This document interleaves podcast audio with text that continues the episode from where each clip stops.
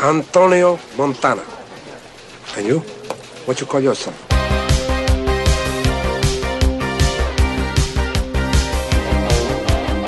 I kill a communist for fun. I don't like fucking Colombians, okay? I was only kidding! Do you know what a hassa is, Frank? Come on, Pelican! I started doing this fucking business, so shut the fuck Frank is gonna love it. Are you crazy, Montana? Are you crazy? Can't you stop saying fuck all the time? Hey, fuck you, man! Why, you stupid fuck! Look at you now! Don't fuck me, Tony. Do you wanna go to war? Come on. Do you wanna go to war? We'll take you to war. I go low, you go high. Look, I know the game. Me, I always tell the truth, even when I lie. No, shoot that piece of shit. That's right. Lesson number two. Don't get high in your own supply. Chichi, get the air. The world, Chico. Where'd you get the beauty scar, tough guy? Eating pussy? Would you kiss me if I were the hat? No. Told me when I was in sanitation. That is our problem. We're gonna eat that salsa for breakfast. I have Nick, the pig, as a friend. So say good night to the bad guy.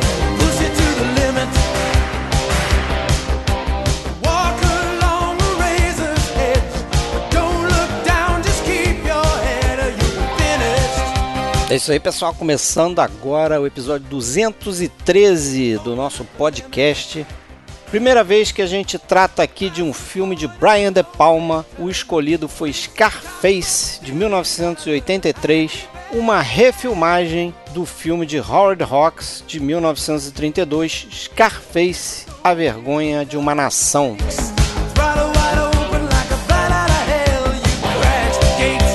Filme conta com grande atuação de Al Pacino e de todo o elenco, francamente, um brilhante roteiro do Oliver Stone e a excelente direção de Brian De Palma, mas isso não foi suficiente para o sucesso do filme em sua época. Este é mais um daqueles clássicos que foi ganhando espaço, foi ganhando notoriedade com o passar do tempo e se tornou muito referenciado em séries, desenhos, músicas, muito copiado também e serviu de inspiração para muitos outros filmes de gangster que vieram depois dele.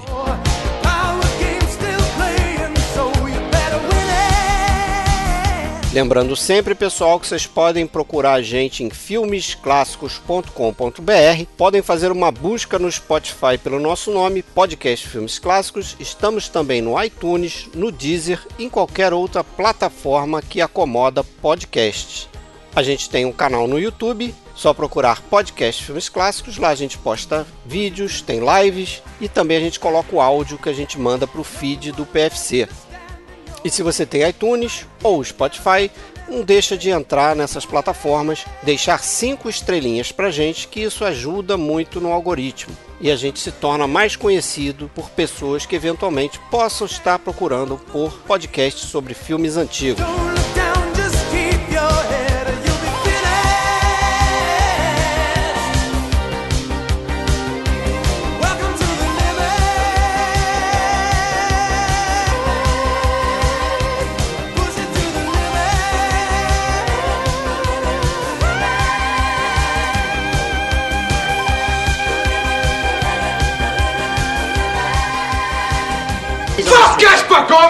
And fuck the fucking Diaz brothers. Fuck them all. I buried those cockroaches.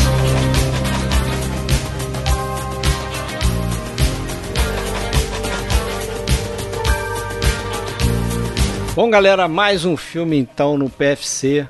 Vamos fazer hoje Scarface, Brian De Palma para delírio. Brian De Palma para delírio de um dos convidados aqui. Vocês já se prestem atenção no podcast, já, já sabem quem é. Mas comigo aqui, Fred Almeida, falando do Rio de Janeiro, Alexandre Cataldo. Tudo bem, Alexandre? E aí, Fred, tudo bom? Hey, Sossa! Isso aí. Vamos falar do Scarface. Seja bem-vindo, Sossa, Nick Valeu. the Pig. Quem, quem mais estiver aí? Fuck Gaspar Gomes. Isso. Bom, fuck vai ser a palavra de ordem aqui hoje no podcast. É, mas temos hoje dois convidados aqui formando a quadrilha. Primeiro, Fábio Rockenbach. Seja bem-vindo, Fábio. Tudo bom, Fred? Tudo bom, Alexandre? Tudo bom? Nosso convidado vai ser apresentado daqui a pouco. Vai. Vamos falar dos 207 fucks do Isso. filme. Caramba, é muito, né, cara? É. Muito famoso por isso também. É aquela montagem clássica no YouTube, né? Que o cara foi contando o filme ali, falando fuck, fuck, fuck, fuck. Tu vê o filme quase inteiro. É, mas pela primeira vez aqui no PFC, Guilherme Ferro. Tudo bem, Guilherme? E aí, Fred, tudo bem? Tudo bem, pessoal? Fábio, Tudo bom, Alexandre. Guilherme? Tudo bem? Guilherme, você fala da onde? Eu falo de São Paulo, capital. São Paulo, capital. Isso. Então, beleza, seja bem-vindo aí. Você que é um ouvinte de longa data do PFC. Verdade. Ganhador de diversos brindes, Verdade, né? ó, eu tô em primeiro, hein, no ranking, acredito. É, já faturou muito DVD aí com a gente aí nos nossos é. concursos. Acho que foram uns três ou quatro, né? Não? Foi mais, eu acho que foi seis. Caramba. É, uns seis ou sete. Sem contar os, o que não valia DVD. Lá na pandemia ele ganhou vários daqueles quiz. Verdade. Ajudamos o Guilherme a montar a sua filmoteca. Isso é verdade. Uns filmes que eram difíceis de achar. Beleza. Mas, Guilherme, tu sabe como é que é ser ouvinte. A gente, quando chama alguém aqui pela primeira vez, participando do podcast, a gente pede para contar um pouquinho, rapidamente, como começou a se aproximar dos filmes mais antigos, né? Então, a gente imagina que todo mundo passou por isso, né? Primeiro você começa a gostar ali do cinema da tua época, que tá passando no cinema mesmo, você tem experiência. Agora eu não sei como é que é, né? Mas na nossa geração aqui, nós três, né? Eu, Alexandre e Fábio, você acha que é, que é mais novo, né? Mas indo ao cinema e depois, em um determinado momento, você começa a ver uma coisa mais antiga e, peraí, tem um cinema lá pra trás e você começa a mergulhar de cabeça. Como é que foi com você isso aí? Bom, então, é... eu acho que a minha cinefilia pode ser dividida em três fases, assim, três momentos é, marcantes. O primeiro acho que foi em 99, quando eu fui ver no, o filme da Disney, Tarzan, no cinema, o primeiro filme que eu vi no cinema. Eu tinha cinco anos. E foi o meu primeiro contato. Isso é aquele, assim. aquele live action, action aquele... Não, não, Não. é o desenho mesmo. Ah, tá. Achei que fosse Grey Stoker. 99. Tava com o Grey Stoker na cabeça. Mas... Não.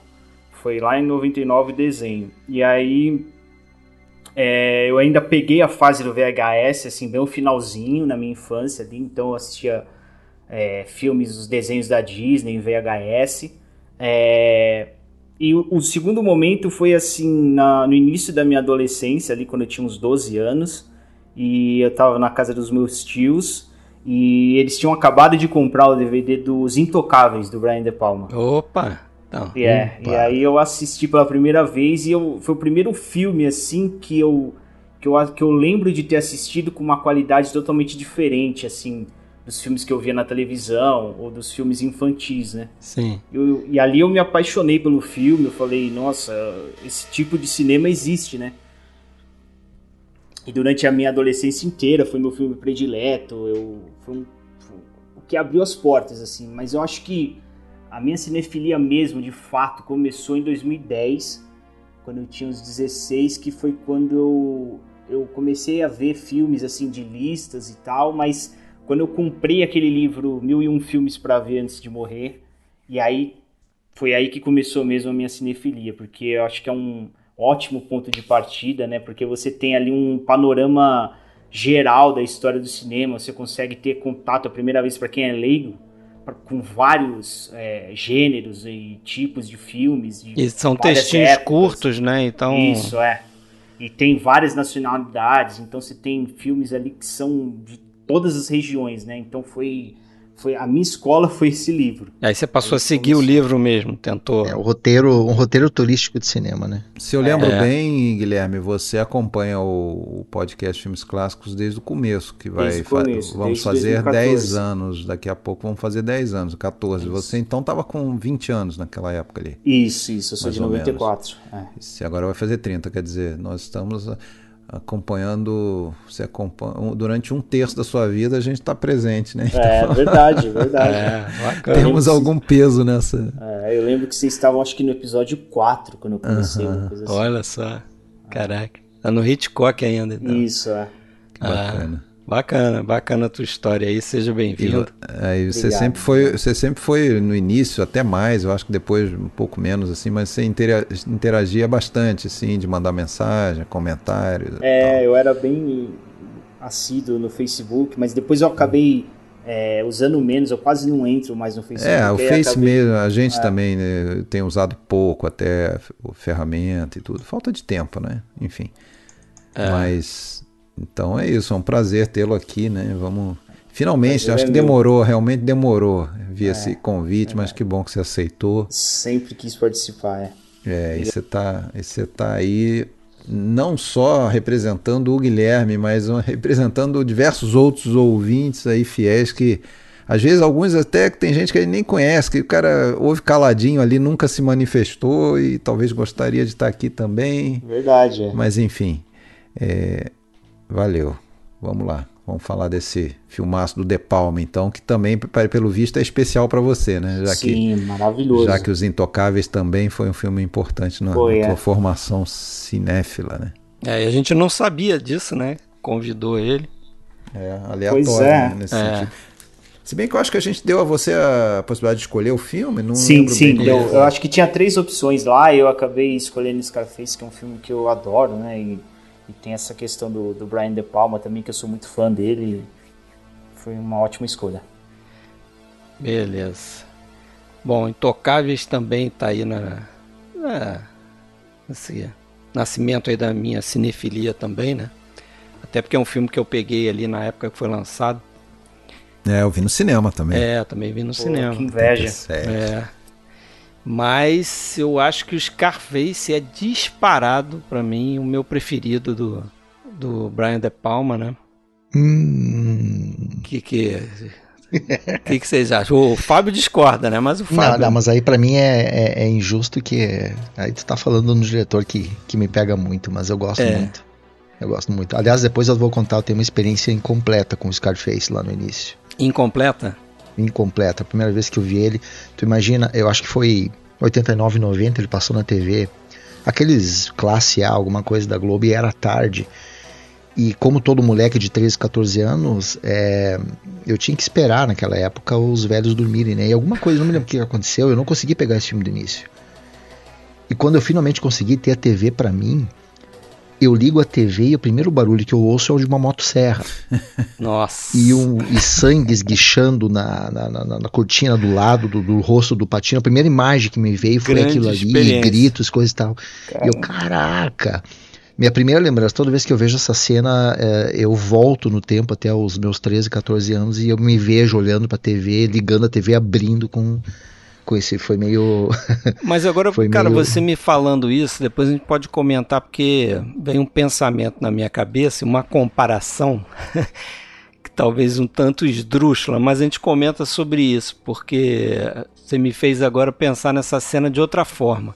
Mas eu, eu, eu, eu, eu pensei que você ia falar algo no sentido de que você. Como é que você classifica esse filme aí na filmografia do Brian De Palma? Porque eu não sou grande conhecedor, não sou grande fã também, você sabe disso. Até revi o Blowout, achei ótimo filme e tal. O Vestido para Matar já, já fiquei com umas certas questões ali. Mas é, eu acho que é um filme bem diferente. Eu acho um filme à parte. A parte Aliás, o da próprio- filmografia do Brian De Palma. O Né? próprio De Palma acha, né? É. Que o De Palma disse que ele, ele aceitou, ele se interessou pelo projeto porque ele queria fugir um Isso. pouco de toda, toda aquela onda de voyeurismo, de obsessões sexuais, de, de maneirismos que ele vinha tendo, e ele buscava uma coisa diferente. E foi isso exatamente isso que acabou atraindo. Apesar de ter traços, e a gente vai falar Tem. disso ao longo do filme, ele é um elemento meio à parte ali.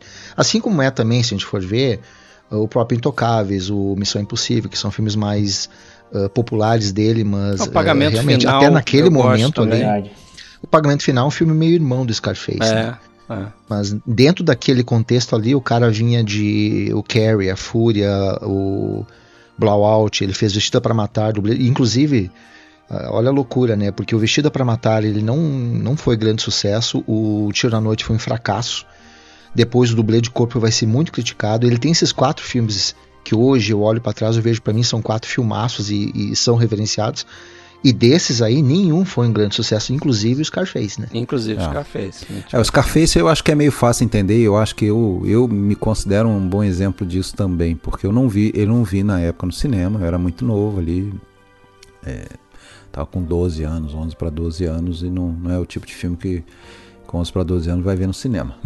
quando eu vi, mas quando eu vi mais tarde, um pouco, não lembro exatamente quando, é, foi um filme que me, me, assim, me desgostou pelo excesso da violência e tudo mais. E, Caramba.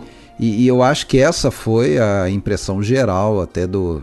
é, o filme teve problemas né, de, de, de, de censura, pelo menos tentativas de, de censurar. O De Palma fala bastante disso e tal. É, mas é um filme que o, o, o tempo coloca ele no lugar num lugar melhor e revendo o filme depois algumas vezes você vê que é um, um grandíssimo filme daqueles que, que deixa cenas gravadas na É, tua cabeça cenas, para diálogos, sempre. né? e pouco importa qual é a história que ele conta se tem sangue se tem fuck se tem violência se tem porque isso acaba que fica em segundo plano. O que interessa é a construção de um personagem daqueles né que se fala ah, maior que a vida né? Aquela aquele personagem que entra para para a história do cinema Operático. uma, uma, uma é, operático uma sequência de, de cenas memoráveis é, A própria abordagem, né, falas ela vai se tornar comum depois. Sete anos depois, você tem os bons companheiros. Então, Exato. o excesso de fucks, etc e tal, muita gente não dá a devida proporção à importância do Scarface no sentido de abrir isso aí também.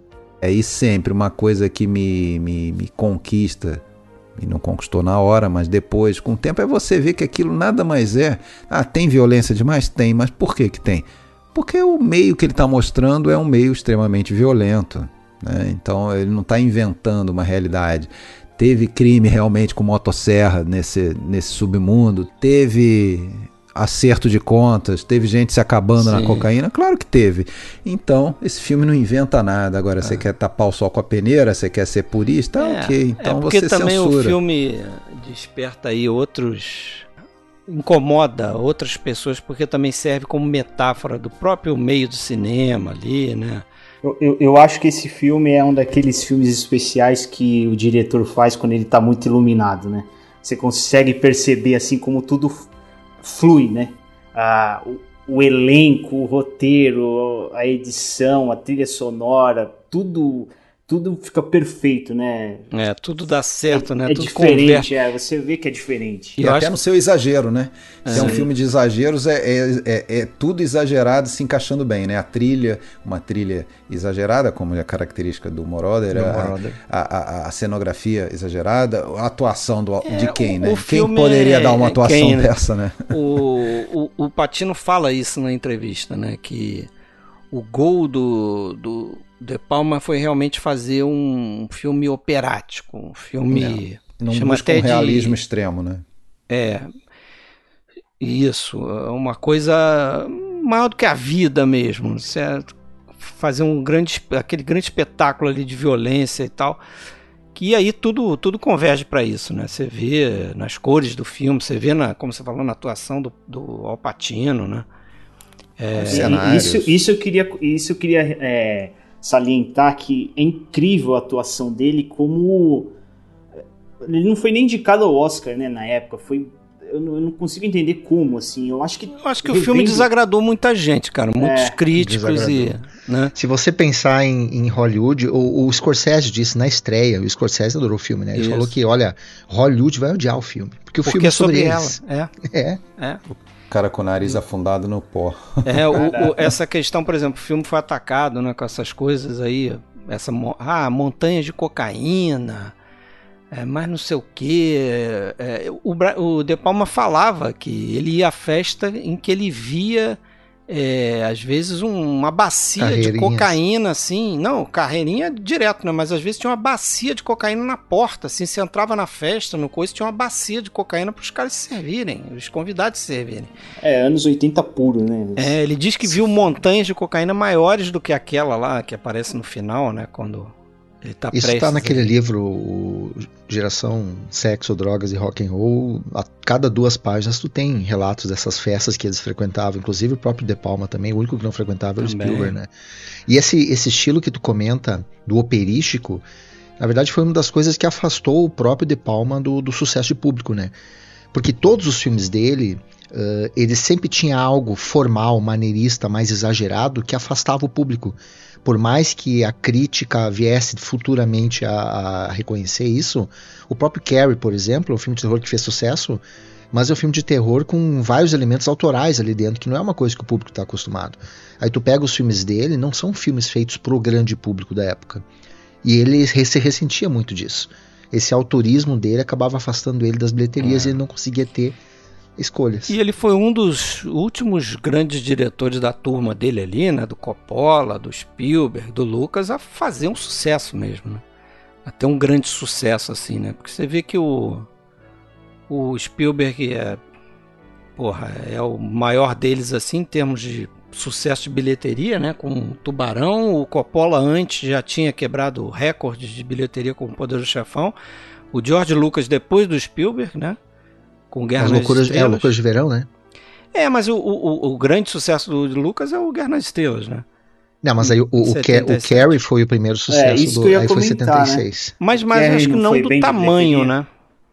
Mas não do tamanho do do, do, do, do Poderoso Chefão, do Tubarão não, não, e não, do... não, com certeza não. Mas ele, ele aí, aí que tá o problema. Ele alcançou um sucesso relativo ali e depois ele fracassou logo em seguida.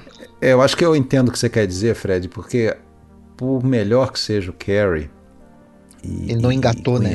Por mais conhecido que seja, ele, ele ainda, eu acho que, que rola aquela coisa de colocar ele num, num nicho do gênero, né? Do, Exato. do, do filme de, é, de suspense, meio puxando pro terror, alguma coisa nesse sentido, né? Ou, ou- não sei se estou viajando nisso, mas o, enquanto que o Scarface, ainda que também possa ser classificado, ah, um filme de gangster moderno, é ok, mas ninguém vê ele nessa prateleira hoje em dia, assim, é um, é um filme gigante, né? É, independente de gênero. Talvez, então, acho que ele é mais um filme mais é, amplo, assim, em termos de, de- até de público mesmo, do que o, do que o Carrie. Não, não, não sei se, se é por aí ou não, mas é, mas eu acho que eu concordo. Acho que ainda é um filme mais famoso. mas eu não tô, não tô eu- ele próprio fala isso, né? Eu acho que assim que ele dessa turma ele foi o que demorou mais, eu acho que a, a alcançar um, um sucesso no nível dos caras mesmo. Desses outros aí, né? O Scorsese também, né? Mais ou menos ali do mesma turma. É, mas vamos falar um pouco de como começa essa produção aí, né? Porque a gente está falando do De Palma, mas isso, na verdade, essa ideia vem do Martin Bregman, né?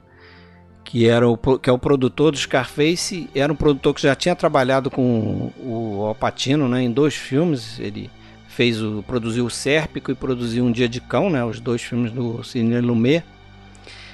E aí ele vê o filme do Howard Hawks, de 1932, né?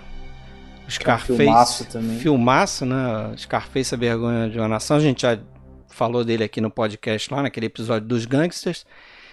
É, E ele vê o filme e ele meio que se dá conta de que, pô, ninguém voltou a fazer uma história parecida com essa, de ascensão e queda vertiginosa de um gangster, né? Eu acho que veio no momento perfeito pra fazer, né? Isso. Os anos 80 ali, Anos que 80. era loucura pura, Mas né? tem, De tem, droga. tem, tem uma outra história aí, né? Mas aí, que só- o- só pra que o- Que o concluir- Patino, o Patino disse que foi dele a ideia. É, mas aí tu conta É. essa, mas aí seguindo nessa do Breg, o Bregman fala isso no, no coisa do DVD aqui.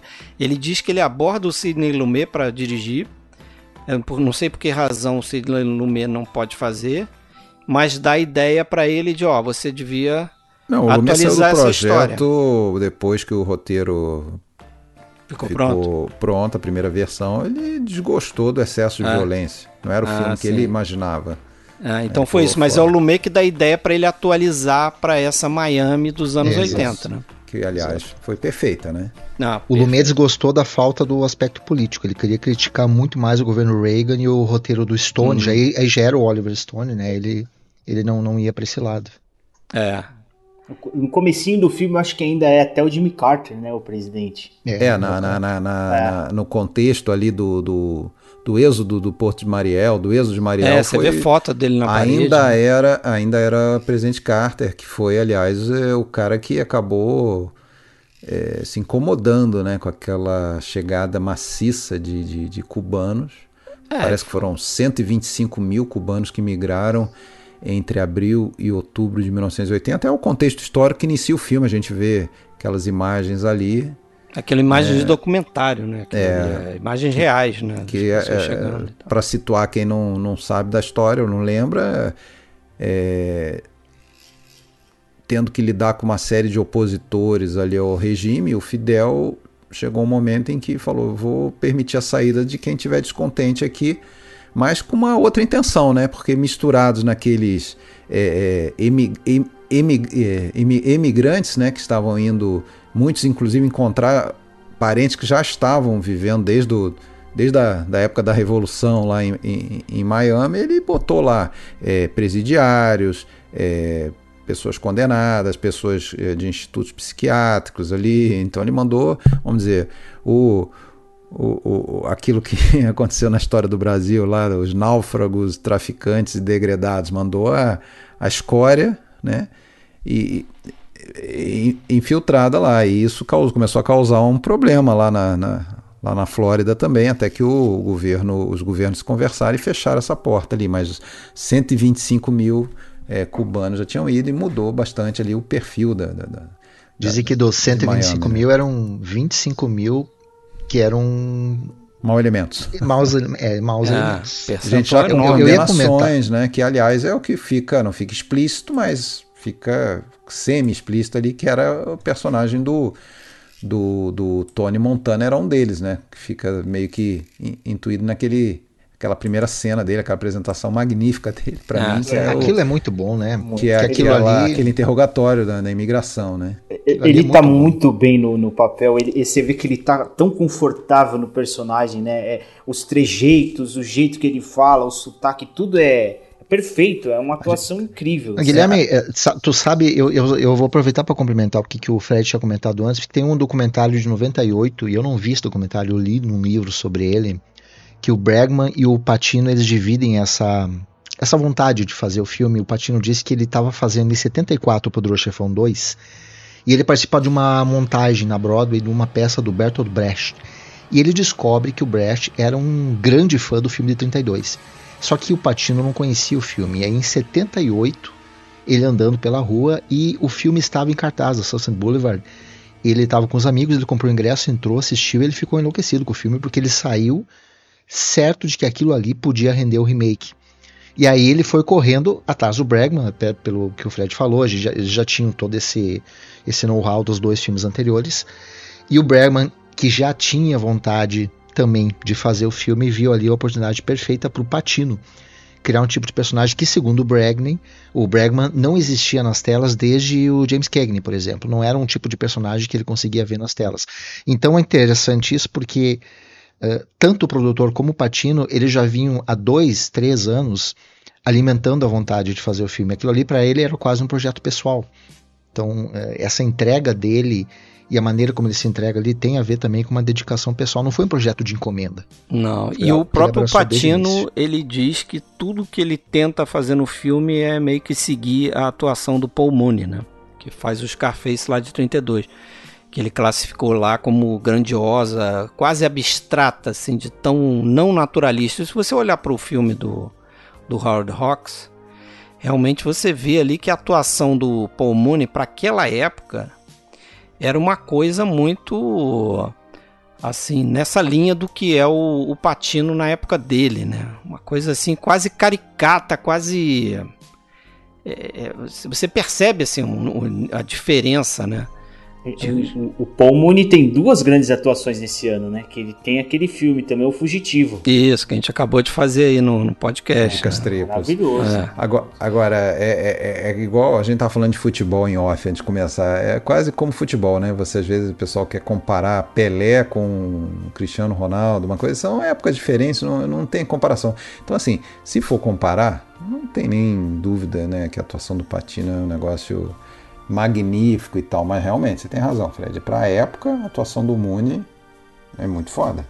né? Eu gosto muito dessa, dessa cena inicial que vocês comentam, porque aquilo ali é. Ela, ela, ela cria uma identificação da gente com o personagem. né? Sim, sim. A gente nunca vê, quase nunca, né? Tem um cara que senta lá atrás, mas a gente quase nunca vê o rosto de quem tá pressionando ele, mas a gente, de- desde o início, é aquela coisa de você se simpatizar com É, quem a tá câmera, em uma situação a câmera de rodando, né? A câmera É. rodando em volta dele ali. Não né? só a, a câmera rodando, né? Pensa no primeiro plano. O primeiro plano é o quê? É o rosto do, do Alpatino em close sendo descortinado pelas costas de um oficial no momento que ele fala assim. Antonio Montana. Que perguntam pra ele, né? Só o áudio ali, a gente só, só escuta o, o, o diálogo. Então tá uma tela preta, porque a câmera tá atrás desse cara que tá sentado na frente do Patino. E no momento que a câmera vai andando assim, é, a gente escuta o áudio, ah, qual, qual o seu nome, não sei o que. Ele fala Tonio Montana. E qual o teu Qual- nome, né? É, ele desafiando. Já desde a primeira Desafiando fala o cara, mas desafia, o, né? o, o, o Brian De Palma fala isso, né? Que ele chegou a essa conclusão, que assim, eu, eu tinha que fazer um- uma cena introdutória do personagem onde eu mostrasse ele de cara. Eu tinha que fazer ele, a, a, plateia ler o rosto dele, né? Porque tem a questão da, da cicatriz que a gente tem que ver, né?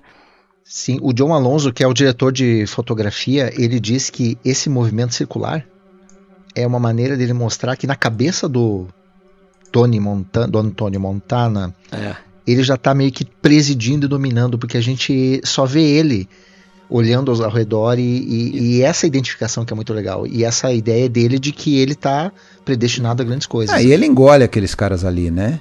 Ele engole. Você vê que enfim, ele tá seguro. Ele tá seguro de que os caras não podem fazer nada com ele ali, né, naquele momento. Agora, é, é- é incrível essa questão também do, do- do- o próprio título, né? A questão do- da cicatriz, do Scarface, que não, não é uma coisa que é, é muito citada no filme, só nessa cena, né? É, ou, aliás, numa cena depois o cara chama ele de cara cicatriz e tal, É. mas a palavra Scarface não é dita no filme, né? E aí, ali já mostra em close aquela cicatriz dele, ainda, ainda, ainda tem uma, uma fala sobre isso, ah, como é que você conseguiu isso? Aí tem até um, uma fala pesada ali, que É. na versão depois para TV os caras É. tiveram que dar uma maneirada. Ah, é? Ah, Não, foi eles chupando uma abacaxi. pra TV que É, eles tiraram todos os fucks, cara. Abacaxi. Todos. É, todos. é, a- a- a- aí essa fala, por exemplo, virou: "Ah, como é que você conseguiu isso aí? Tu foi comendo abacaxi? E, e é incrível ali também, cara, que assim, não só essa questão do- da câmera, como aí o brilhante roteiro do, do Oliver Stone, naquela cena você. É, se você tá entrando no cinema ali não sabe sobre o que, que, que é o filme, se é um alienado total, é, você de cara você já entendeu que aquele cara é um. é barra pesada, né? Tem a questão da tatuagem no, no- na mão dele, que o oficial lá puxa assim e fala: Eu sei o que, que é isso aqui, esse cara é matador na cadeia, não sei o quê. É, você tem a- as referências dele, né? Quando perguntam pra ele como é que você aprendeu a falar inglês, ele fala: Ah, meu pai me levava pro cinema pra ver o quê? É, legal. James Cagney, Humphrey Bogart, né? Gangsters. George né? Raft. não chega a ser Até tal isso George tem Raft. relação com o filme antigo, né? Porque o personagem do filme antigo dizia que tudo que ele tinha aprendido, ele tinha aprendido nos filmes, né? nos filmes, né? E é interessante isso porque é, você fazer uma, né? Por que que Scarface, né? Ah, porque ele tem uma cicatriz. Mas por que que ele tem uma cicatriz? Porque o Paul Mooney tinha uma cicatriz no filme de 32. Por que que Paul Mooney tinha uma cicatriz no filme de 32? Porque ele estava fazendo ali o Al Capone, na verdade, né? Ele foi inspirado no Al Capone, só que aí você leva essa coisa da cicatriz para 83, um cubano em Miami. Mudando a ascendência, obviamente, né? É. Tira- tirando de um, de um, de um ítalo-americano, o. Camonte. Passando para um cubano porque está sendo adaptado para aquele problemaço ali né, que eles tiveram em Miami. E como a história é muito bem adaptada para os anos 80, né? Porque para mim esse é o filme símbolo dos anos 80, né? Mais anos 80 do que esse filme é impossível, né? É verdade. Tá tudo ali, né? Não, tá e- tudo. E, e essa questão do, do personagem dele, que a gente já entende num segundo, numa fala, num plano, numa cena. Porra, tem muita essa coisa assim que a gente vê um filme desse, pô, cara, o cara é um mega traficante, usuário que, que cheira o próprio estoque, contrariando os conselhos. E, e, e, cara, e mesmo assim a gente não é que torce pro cara, mas até uma boa medida a gente simpatiza com ele, principalmente nesse começo, nesse momento em que ele é um pobre coitado praticamente, um imigrante oprimido, underdog, né? um underdog, e até por isso esse cara é, vira um ídolo, né? Ele vira quase um super-herói do, do, dos desvalidos, dos imigrantes, do, do gueto, super-herói do gueto. Né? Tantos hip hops e raps foram feitos em homenagem ao Scarface por causa disso, né? Porque é aquele cara, o, o cara que leva a porrada da polícia, o cara que, que chega com uma mão na frente, outra atrás e vai Ah, o conquistar cara- cara que alguma sai da coisa. miséria, né? Isso. Exatamente, sai do nada e conquista E alguma conquista coisa. do jeito dele, né? E pouco importa se esse cara não vai durar muito. É. Ninguém tá preocupado com isso, tá preocupado só que ele, ele venceu. Vocês sabiam que na versão dos 20 anos, lançamento dos 20 anos, havia uma intenção do estúdio de substituir a trilha do Moroder por hip hop? Sim, sim. havia, o- o e até o, até, o, recusou, o- até né? o Patino meio que, que achou que ia ser uma boa ideia e o De Palma bateu o pé, ele estava indignado. Ele disse, mas ninguém muda a trilha sonora de um filme de Scorsese, do Wells, porque querem mudar o meu. É, até porque a do Moroder, ainda que se possa questionar, assim, o Moroder, por exemplo, eu- eu- as músicas dele são músicas legais para você ouvir na, na- antigamente, né, na danceteria, né, na, na- na discoteca. É uma trilha que eu, eu não vou eu escutar ela é, no- é, dormindo, é, deitado na cama, igual eu escuto um Morricone para ficar relaxado. É uma música, porra, anos 80, é a cara dos anos 80, É, né? tem Mas pra esse filme é perfeito, né? É, perfeito, é perfeito. Pra- exatamente, nesse filme tá perfeito, seria um pecado trocar isso. É. Porque a fi- ela fala muito sobre o período também, sobre é como o, o Guilherme falou. O filme tem a cara da época em que ele foi feito e do que ele representa. A trilha diz muito sobre isso também. Eu, eu, eu acho que tem dois personagens assim no filme que são fundamentais para construção da imagem do filme é, tão icônica que são é, a trilha sonora e o figurino. Eu acho que o figurino também é muito emblemático. Eu acrescento aí a, a direção de arte também. Sim, você pensa naqueles ternos que ele usa, né? Sem gravata, com a lapela assim grande, né? É. Inclusive tem ali um momento que é, o Patino usa um, um terno branco com a camisa vinho vermelha e tem um, mo- um outro momento em que o, o Frank, né, o Robert Loggia, tá com um figurino parecido. Acho que antes dele, aí depois o Patino tá com um parecido dele. É, Então, essa, cara- essa coisa que vai mudando ao longo do filme. No início, ele, porra, mesmo depois que ele já, já tá ali fazendo serviços e, e é um, vamos dizer, um, um guarda-costas, um matador e tal, ele se veste como um jeca, né? Aquela cena que ele, que ele começa a dar em cima lá da, da Michelle Pfeiffer na danceteria, pô, até o jeito dele parece um, um gorila, né? Parece um, um, um, um, um jeca mesmo, né? se vestindo. É, ali é muito legal, ali é muito legal a maneira como. Porque a- as duas primeiras vezes em que ele vê a Elvira, ela tá de costa pra ele, né? É. Ela chega de costas pra ele e na danceteria ela fica de costas pra ele. Também é toda uma questão de que ele não tá pertencendo a esse mundo dela, ele não é digno dela ali pra complementar isso tudo. Agora, para não, para não, só para não perder o costume, né? Dizer que eu tô sempre puxando a brasa pro, pros italianos, né? Nós temos aí o Moroder, que a gente tava falando, que é italiano, né? Tá vivo aí e deixou várias trilhas importantes até agora, né? Inclusive a restauração do Metrópolis, quem é que lembra ali que ele musicou, dele, né? É, Ah, a eu história sem fim. É, talvez aí seja o caso inverso, né? Ele met- meteu uma trilha moderna para um filme dos anos 20 do século passado. A história sem fim, Flashdance, que aliás tem, tem a ver com um pouco com isso aqui, né? De, De Palma ia fazer, né? Top Gun. É absurdo isso. E o Ferdinando Scarfiotti, que é um cara que morreu cedo e ganhou, chegou a ganhar o Oscar, né? Pelo Último Imperador, eh, que é o direção de arte, né? O cara foi o diretor de arte do Conformista, do Morte em Veneza, fez filmes importantíssimos, era um, um pequeno gênio aí da, da, da direção de arte. E, porra, tem a marca dele, a gente vê, né, cara, aquela coisa do grotesco, do exagerado, aquela mansão lá do, do- do- da parte É, do é isso que eu ia filme. falar, É. né? Que tem um cuidado nesse detalhe, porque é, o, o- o cara que, que vem de baixo, né? Geralmente quando fica muito rico, Vou dar sinais, né? Não vou falar nada, mas vou dar sinais. ele dá. ele tem uma tendência a, a, tipo, porra, partir para um negócio muito exagerado, É. né? Tudo é muito exagerado, tudo é muito demais, né? E tu vê o reflexo disso naquela mansão dele, até, porra, quando ele, te- quando ele vai pegar lá a Elvira pela, de carro, né, pela primeira vez, que ela fala, eu não vou entrar nesse troço nem morta e tal. a Aquele A própria- estofado de, de oncinha. De oncinha e tal. A própria casa do Frank também parece uma casa de boneca, né? De Barbie. Porque aquele elevador que desce, você olha, você- de vidro, né? Tudo, tem todo um. Tudo de vidro por fora. Mas tudo- aquilo ali eu acho que mais diz mais sobre a personagem da Michelle Pfeiffer, né? Como ela é tratada no filme, né? Essa questão dela ser mais um objeto daqueles Bibelô. homens é, poderosos, né? Ela é objetificada. E tem uma história de que o, o Al Pacino e o Brian De Palma, né? Como é costume, né? Muitos filmes a gente escuta falar nisso. Quer dizer, o diretor e às vezes o, o, ator ou a atriz ali que está contracenando com a outra pessoa acaba tratando essa pessoa mal porque quer que ela entre no, no, no papel, né? Que ela fique sempre dentro da, do papel, sempre naquele clima ali de. Então disse que o De Palma tratou muito mal ela, assim, jogava ela de escanteio. O Steven Bauer fala isso na entrevista, deixava ela de Momento, escanteio. momento Bertolucci. Patino também, é, pois é.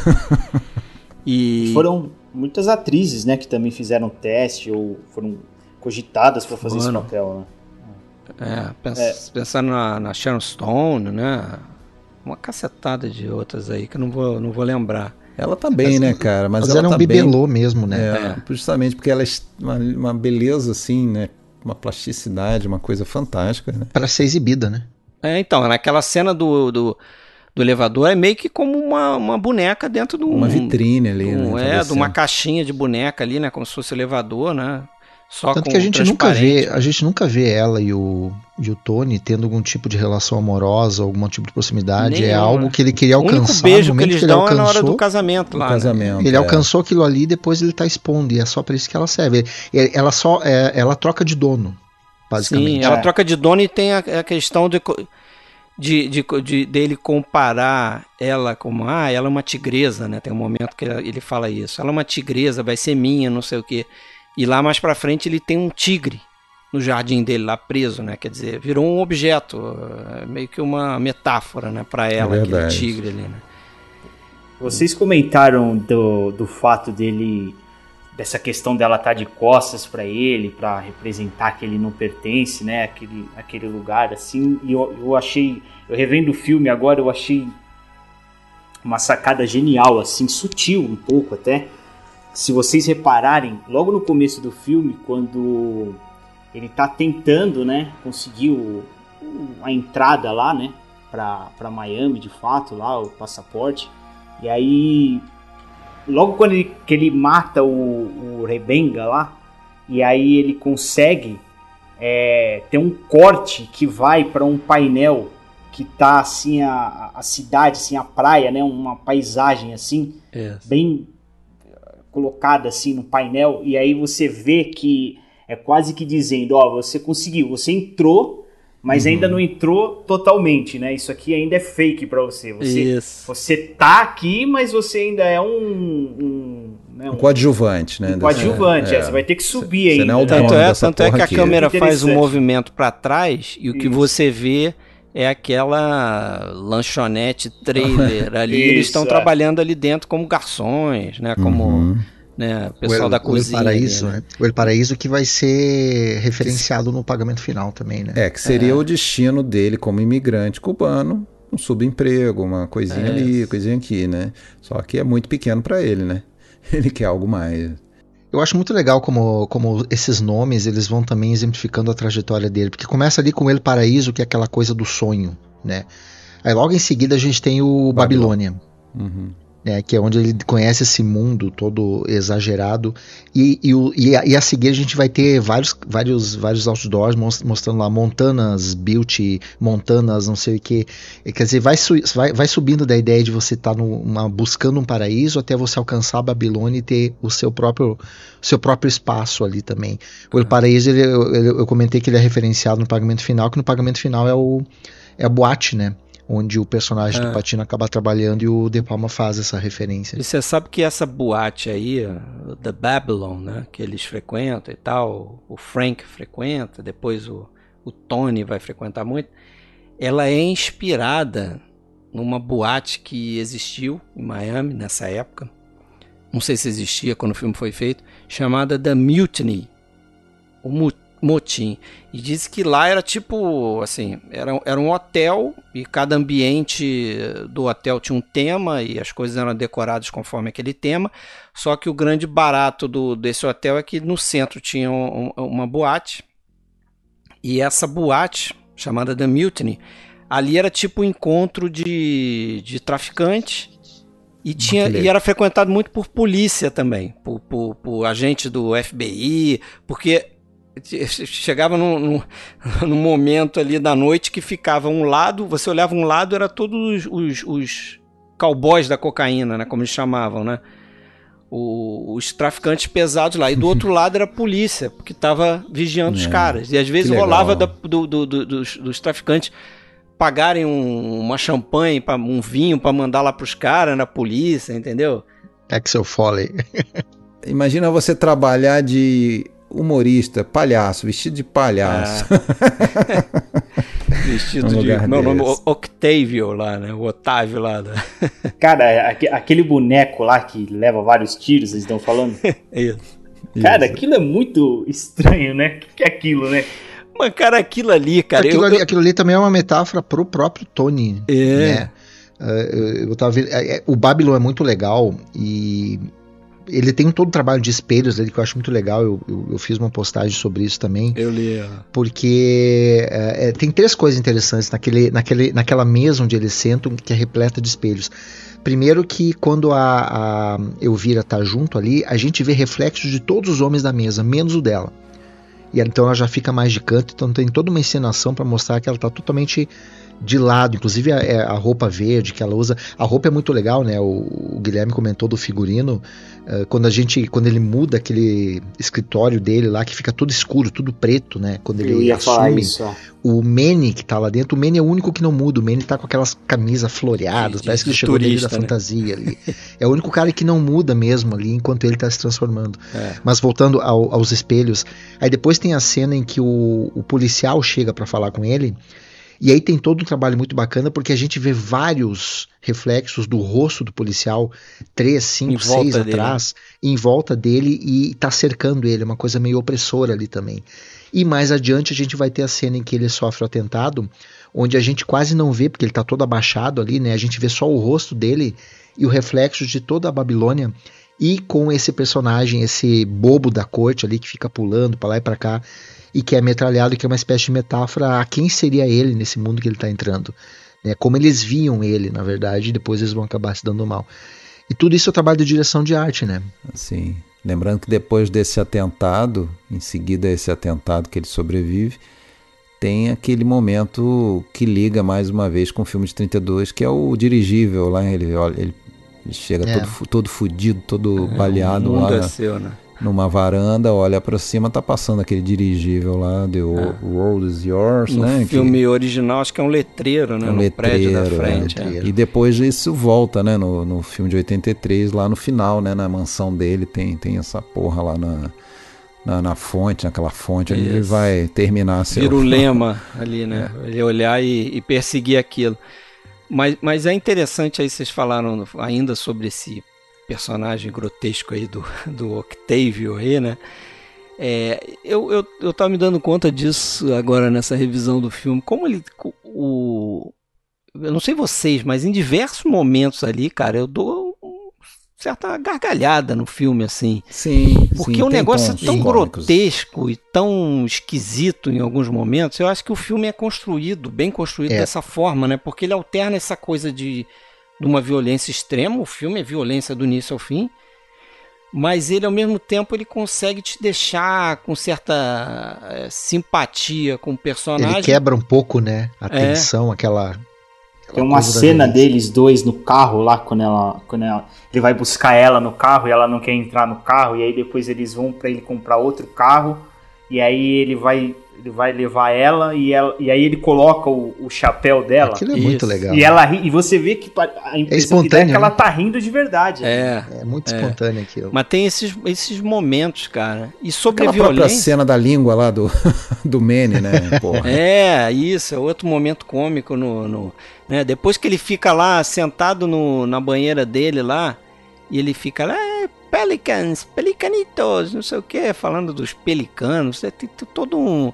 E o linguajar também dele muitas vezes é muito engraçado. Mas essa questão da violência um negócio que eu tinha falado antes aí, que eu ia voltar a falar. Quando o Fábio me falou do- da experiência que ele teve com a serra elétrica, vendo o filme pela primeira vez, cara, na minha cabeça me veio uma coisa é, até difícil de associar, mas Brokeback Mountain. Porque o- Ah, sim. Uhum. você já percebeu que eu vou falar, né? O, o que, Já sei. o que, que eu acho que o Ang Lee, né? V- vamos Faz chutar no- a porta na primeira cena. Exatamente, no Brokeback Mountain. Ele, ele bota uma cena inicial dos, dos Já tem dois um homens transando ali naquela, quatro naquela barraca. já na primeira cena. né? Não tem... E depois ele não precisa mais voltar à relação daqueles homens dessa forma, assim. Então as pessoas que têm preconceito já vão olhar aquilo ali, vão ficar. E depois o que vem, você já aceita mais. Eu, eu acho que essa cena da Serra Elétrica funciona da mesma forma, cara. Porque o, o resto do filme não é tão violento quanto esse negócio da Serra Elétrica. E aquela sequência é tão bem feita que você nunca Aquilo ali é uma referência ao frenesi, né? Sim, tem aquele Ele movimento de câmera, né? Que ele sai do, do hotel, desce, né? É, é Começa mais na um. rua, né? Com a grua. Começa com o carro Isso. manobrando lá na rua e tal. Sobe Tem uma meio coisa ali, Fred, que tem muita relação com De Palma, ah, que é a questão do testemunho, do, do, do, do voyeur, do, do, só que É. do voyeur forçado, né? É isso. Que é uma coisa que é muito presente nos filmes dele, a vítima, que ele é obrigado a ver a violência. Isso tem no, no Vestida para Matar, isso tem no Sisters, que é um filme que ele vai fazer depois também. o De é. Palma diz que a cena mais violenta que ele já viu foi a cena em que o Bob ele é violentado lá no Amargo Pesadelo e o personagem do John Voight, não me lembro o nome, ele é obrigado a assistir. Então essa coisa do, do, do pra- e olha só que interessante, o, pro De Palma a maior violência não é a, a motosserra cortando o personagem, é o Al Pacino ser obrigado a ver aquilo. A ver. Eu acho que tem alguma coisa de é, biográfico aí, porque o, Tem. o De Palma ele diz que ele, enquanto garoto lá jovem, ele assistia o pai dele, que era um cirurgião, é, performar às vezes amputações. Né? Então ele disse que ele via muito sangue quando ele era novo, assim, e, e ver sangue para ele ficou natural. Aí eu não sei, ele não chega a dizer, eu não li em nenhum lugar, mas eu não sei em que condições ele era de repente forçado a ver aquilo ali, né? Ó, você vai ser um médico, tem que ver isso aqui, não sei o que, fica aqui dentro. Ou era curiosidade mórbida, né? E o Oliver É. Stone disse que, que estudou para esse, esse mundo, inclusive consultando três delegacias diferentes, e as histórias mais cavernosas possíveis surgiam dessas conversas. E foi usado motosserra em algum momento por alguma gangue dessas ali. Isso não era mistério. Agora, o, o, o De Palma que volta e meia aí é acusado de, de, de, de gostar muito de homenagear, entre aspas, né? Chegando às raias, às vezes, muitas vezes chamar de imitador de um Hitchcock, por exemplo. Porra, nesse filme aí, nessa cena aí, eu acho que ele tá homenageando quase uma construção do, da cena da banheira, do, do, do chuveiro do, do psicose, né? Porque, porra, é uma cena impactante sem que você realmente mostre nada violento, né? Você não vê, É, né? isso que eu ia falar, você não vê a serra elétrica e nem encostar no. É tudo na montagem, corpo, né, né? cara? Você vê o olho do, do, do personagem, desespero, né? Isso, você vê o sangue saindo da cabeça Ah. dele, você vê o sangue jorrando lá na direção do Patino. Você vê o outro cara, né, o colombiano lá sinistro, dizendo: Ah, agora a perna, né? Aí você vê a, a serra se aproximando, mas você não vê realmente encostando, né?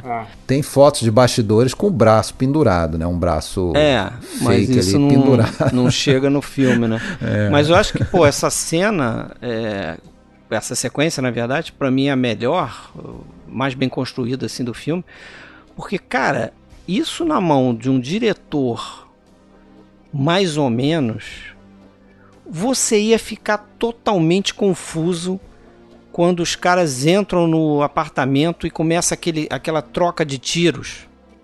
Porque aquilo é muito bem montado, muito bem organizado.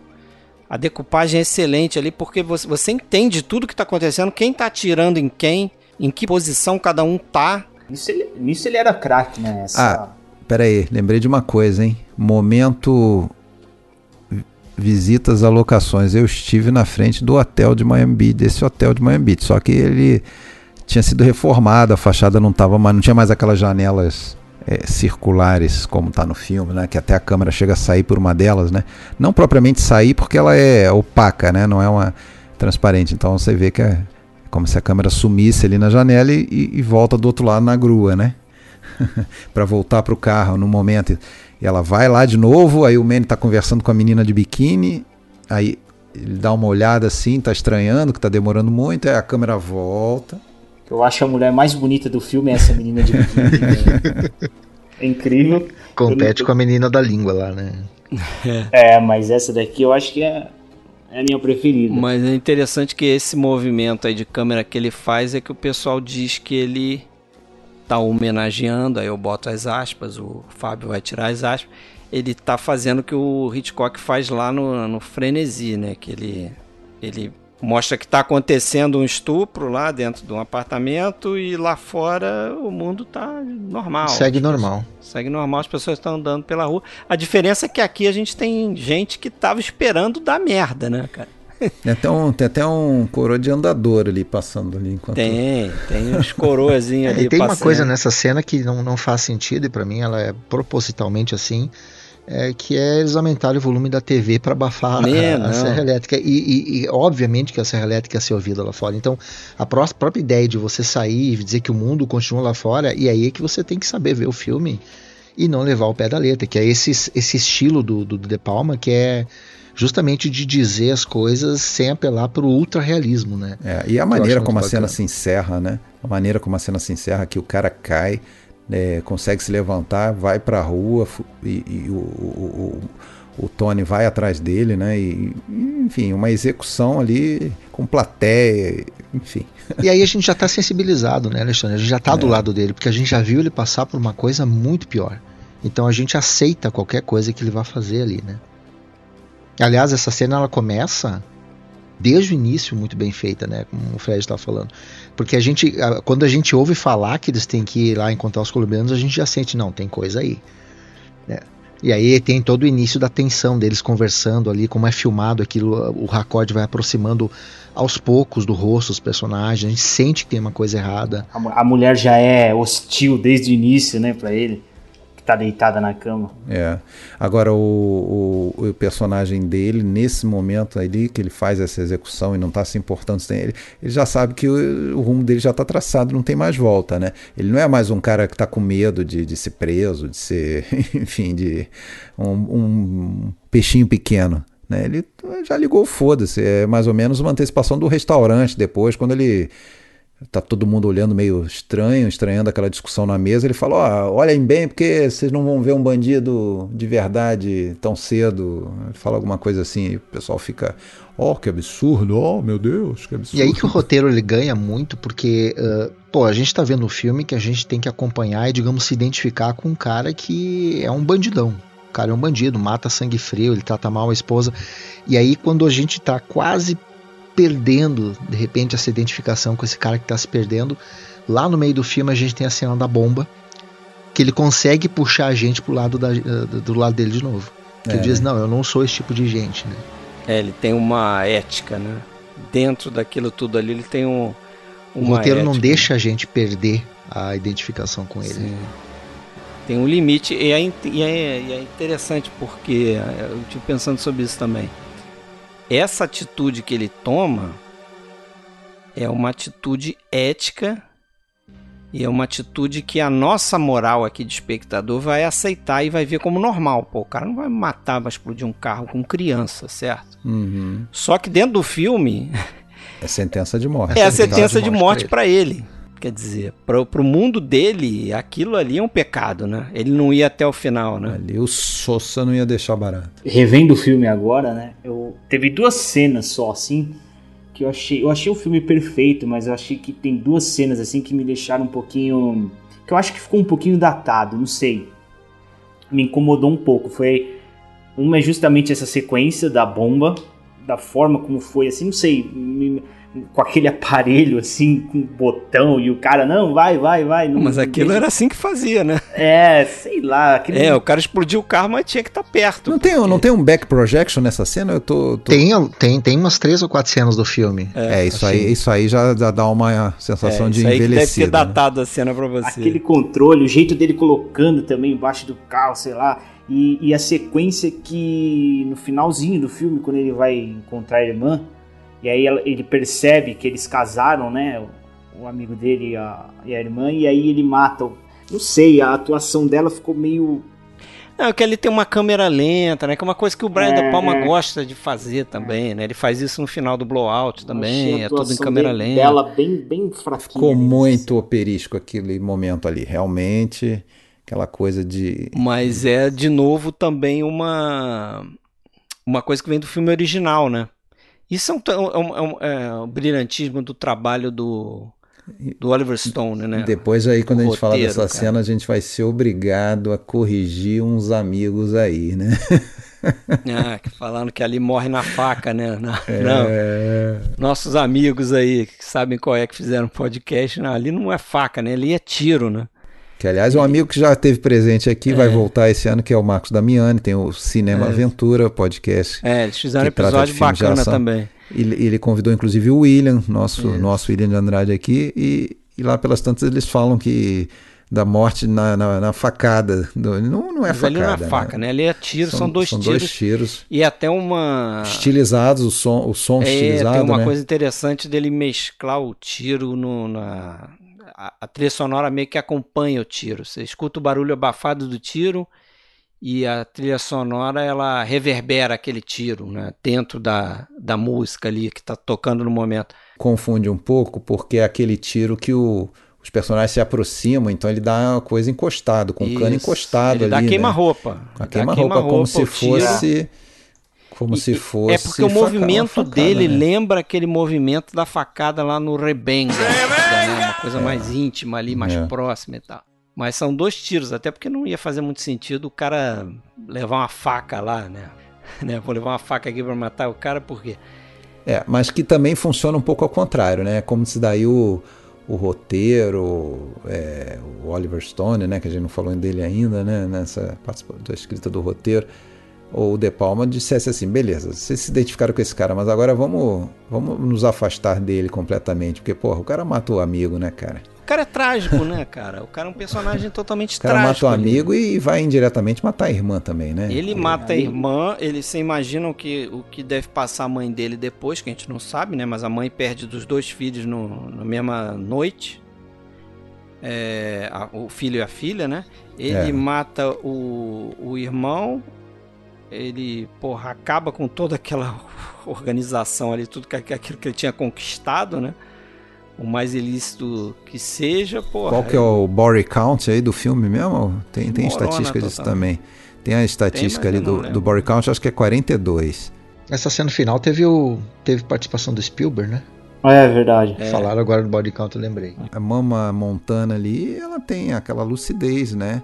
Que ela já, a gente já vê naquela cena dela, Cara, isso eu queria comentar. é, ela eu acho antecipa tudo que vai acontecer, né? Eu acho fantástica a atuação dela na Da cena Miriam que ele Colombo. vai. É, e é, e é- Passa despercebido isso, né? Quase que ninguém nunca comenta, mas eu acho Só tão. quatro anos mais velha do que o Alpatino, É, ok. Mas, a mas a mãe dela. dele, ok. É, uma, uma outra coisa que eu queria trazer, comentar, é. Vocês falaram da direção de arte do filme, né? Uma coisa que revendo o filme ficou assim, que eu não lembrava, fazia tempo que eu não vi esse filme. É, o, que- me deu muito prazer ver no filme foi a paleta de cores do filme. Tem umas cenas assim que são tão bonitas que nem a cena que ele, logo depois que ele mata, que, que ele, que ele consegue né, a, a droga, e aí ele faz a ligação pro, pro Frank, e aí aquele pôr do sol assim, tá Sim. tão bonito, né? Aquele plano é foda. É, tem uma cena quando ele vai na casa da mãe também, tem uma parede verde assim no fundo. Fica bem bonito assim também. A, e, e e uma cena também quando ele vai matar o Frank lá no escritório. Ah, aquele, essa cena do Frank é ótima. Nossa, é lindo aquele Porque ali o, aquele fundo, o De né? Palma, ele, ele, ele adora fazer falso split screen, né? Ele usa o cenário para dividir Uh, no Carrie, por exemplo, ele divide a tela, mas em vários filmes ele usa algum elemento do cenário para dividir. É, ele usa aquela lente de, de o split diopter, né, para fazer foco duplo, coisa e tal. Nessa cena do Frank, ele simplesmente ele vai usar um, um, uma parede para dividir o Frank de um lado, todo aquele lado meio branco, meio sem cor, meio pálido e cinza, e a outra metade tá aquele fundo de Havana todo vermelho com com o próprio Patino usando uma camisa toda colorida ali, são dois lados completamente opostos. Uhum. Acho muito bacana a maneira tá como o vai Frank e aquele policial corrupto lá, qual é o nome dele é. mesmo? Leonard. O... Não, não, não me lembro. Ah, eu esqueci, tá na ponta da língua. Enfim, que ele... Mas, mas esse, esse, esse fundo, ele remete também àquele fundo lá que o Guilherme já comentou, né? Lá do início, lá aquele plano onde eles estão lá naquele trailer vendendo comida e tal, né? É, Mel, exato. Mel Bernstein. Mel Bernstein, isso. Mel Bernstein. Ok, e, Mel. E, e, ele, e ele preserva o guarda-costas, né? Não, é, peraí. Preserva. Você não vai morrer hoje, é. não. Você vai morrer comigo lá no futuro, lá com os colombianos lá. Não. A atuação dele é muito boa também, né? Só com as expressões, assim, com a expressão facial, você vai vendo a tensão. Ele não sabe se se vai dar um tiro nele, o que, que vai acontecer, né? Ele e aí suspira o alívio, no final. É. Ele dá um suspiro. Vocês falaram do operístico, gente, da, da, dessa cena da morte do Manny. É, eu não sei, eu acho que combina muito com todo o contexto do que o, o De Palma tá fazendo, inclusive com todo aquele exagero do final, que ele leva 200 tiros ali e continua gritando, etc e tal. Porque é tudo uma questão de encenação. Por exemplo, uh, uh, o filme tem uma coisa, e a gente está falando da irmã dele, comentando agora há pouco, que são coisas que eu acho que, que nessa última revisão eu olhei e eu acho bem interessante porque o De Palma ele não gasta tempo para dizer, ele deixa que o filme se desenvolva até no exagero. A irmã dele é uma pessoa que a gente conhece como alguém que trabalha, que está feliz de ver irmão, está lá sentado com a mãe. Parece uma menina normal, um adolescente, com sonhos. E aí ela recebe o dinheiro dele, né? Começa a corrupção. E aí a próxima vez que a gente vê ela, é a próxima vez que a gente vê ela, a gente não vê nenhum tipo de transformação, é uma coisa meio brusca. A próxima vez que a gente vê ela, ela tá na boate se esfregando no cara lá, bastou ela receber o dinheiro. É, bastou ele receber o dinheiro dele. Então isso meio que fica subentendido e esse exagero depois, essa não preocupação com certas elites e coisa e tal. É, eu acho que é uma coisa que, que, que bate com o fato de ele estar tá querendo centrar alguns fatos da história ali e algumas vezes ele vai remeter a esse exagero que eu acho que aí acaba casando aquela essas cenas aí que, o, que, que vocês falam que não que de repente soou operístico demais, etc e tal. Eu não, não, não, não, me incomodou tá, isso. Tá, tá, eu também não me incomoda, não. Não, não, tá contextualizado. Não tá, falou tá perisco no, do... no mau sentido. Nesse caso, tá perfeito. Sim, sim. A própria personagem da, da Mary Elizabeth Mastro Antônio, ela é. Ela é. Vamos dizer a gente não vê quase fala dela ali, né? Tem uma cena que ela, que ela explode ali mais perto do final, mas. É... Ela é uma representação, né? De é alguma uma representação, coisa. é uma representação. Agora, quer falar de apoteótico, fala da, da, da, da, morte do, do Omar lá no, isso que eu ia no falar helicóptero, agora. né, cara? pra mim, isso é mais, foi mais traumatizante do que a cena da, da, da motosserra, quando eu assisti a primeira vez. Não, não tem um jeitinho mais é. simples de livrar do cara, mete um tiro na cabeça, não, tem que levar cara, o cara é. pro helicóptero. Pra, porra. Mas ali você já introduz aquele assassino lá de, de óculos escuros, né? Que é o cara que vai dar o tirambaço final, né? E vai descer a uhum. escada, vai encerrar o filme, né? E aquele uhum. ali é o, é, o, é o topo. É o ele tá no helicóptero, topo da ali, cadeia, né? É o é, cara que tá no é o, helicóptero, ele é o que é joga o resolvedor o... de problemas lá. Isso. Ele é o, o Harvey Mas, E a gente não falou de... do F. Murray Abraham, né? Uhum. Que depois vai ficar famoso fazendo o Amadeus, né? O filme, né? Amadeus. Mas, é. porra, é, é, outro, cara, exemplo também. Se você pegar o, os Ele atores, é um Max von né? Sydow, é tipo um Max é. von Sydow, que com 20 anos e com é. 80 tem a mesma cara, né? Isso, mas se você pegar cada um dos, dos atores, até os, os pequenos aqui, pequenas, a gente já falou da Miriam Colon, né? É, porra, o cara que faz lá o, o boliviano, né? O Paul China, Alejandro Sosa pô, o Steven Bauer, que é um cubano. Uh, pô, o cara que até o cara que faz o, o, Mel Bernstein aí que a gente falou, o colombiano, porra, são todas atua atuações assim de que marcam, né? O, o, o cara do banco lá, porra. É verdade, verdade. Você guarda o, rosto da, daquelas pessoas, né? E, porra, acho um, um trabalho de casting muito bom, né? Muito bom. Muito. Porque coloca Perfeito. cada um no seu lugarzinho ali e, e totalmente convincente, né? Sim, não, eu acho o Steven Bauer ali, porra, perfeito pro papel, não é à toa que ele ganhou sem teste, né? Ele É. é acabou sendo o único cubano de ver- de verdade, nascido em Cuba. no- E no é um elenco. cara que ajudava muito o Patino, né? Que Uhum. corrigia o Patino em algumas coisas, assim, no sotaque dele, a maneira dele se comportar, dele falar. É, e ele de alguma maneira vivenciou aquilo mesmo, né, cara? Foi um cubano que com, acho que com quatro anos foi para Miami, bem antes ali do, do momento do filme, né? Não foi, foi logo depois da Revolução. O pai dele, ele conta no documentário, né? Um belo dia, eh, o pai botou todo mundo no carro para fazer uma viagem para Miami e no meio do caminho, quando o avião saiu do espaço aéreo cubano, ele falou: Ó, nós não vamos voltar. Foi, pegou todo mundo de surpresa, né? A Vamos família, aqui, né? família estava indo fazer uma viagem de turismo de alguns dias e não voltaram mais, né? Eu acho que o cara que faz o Titi, ele é cubano também, né? Mas aí já num papel muito menor. Angel Salazar. É, não, ele é, é mas ele não, ele não é nascido, ele é fi- filho de, de- É. ele já é, já é Filho de- nascido na nascido nos Estados né? Unidos, é. Filha de cubano. Mas e a, e a, e a Elvira, afinal, ela não sai com a criadagem, sai com a criadagem? ela muda fácil também, né? ela segue o dinheiro, né? Ela follow the money. Tecnicamente ela não saiu, né? Porque quando ela troca, ele Ah, já ela, tá por ela- cima, né? ela vai com os caras que tem poder, né? É. E ali tem uma. Acho que o plano dela, assim, que é o mais. Acho interessante ali, marcante, é aquele momento que ela tá olhando pro nada, sentado lá na, na suíte gigantesca dela lá. Ela tá olhando pro nada e ela tá ajeitando o nariz, que ela acabou de dar uma fungada lá. E ele tá na banheira, aquela da banheira? Não. né? É, é, naquela sequência da banheira ali, mas ela tá olhando meio que no espelho, ela espelho. tá passando a mão na cabeça, ela dá uma fungada lá na cocaína lá. Aí ela tá fumando e tomando Ah, uísque. sim. É, é a sequência da música lá, Push It to the Limit. É engraçado que ela fala assim: é, você precisa falar tanto fuck. É exatamente essa cena. Depois ela para na frente da TV e. Pra que tanto fuck? The fucking bankers, the politicians, they're the ones that want to make coke illegal. So they can make the fucking money, and then they get the fucking votes. They're fighting the bad guys. They're the bad guys. They fuck anything and anyone for a fucking Can't buck. you stop saying fuck all the time?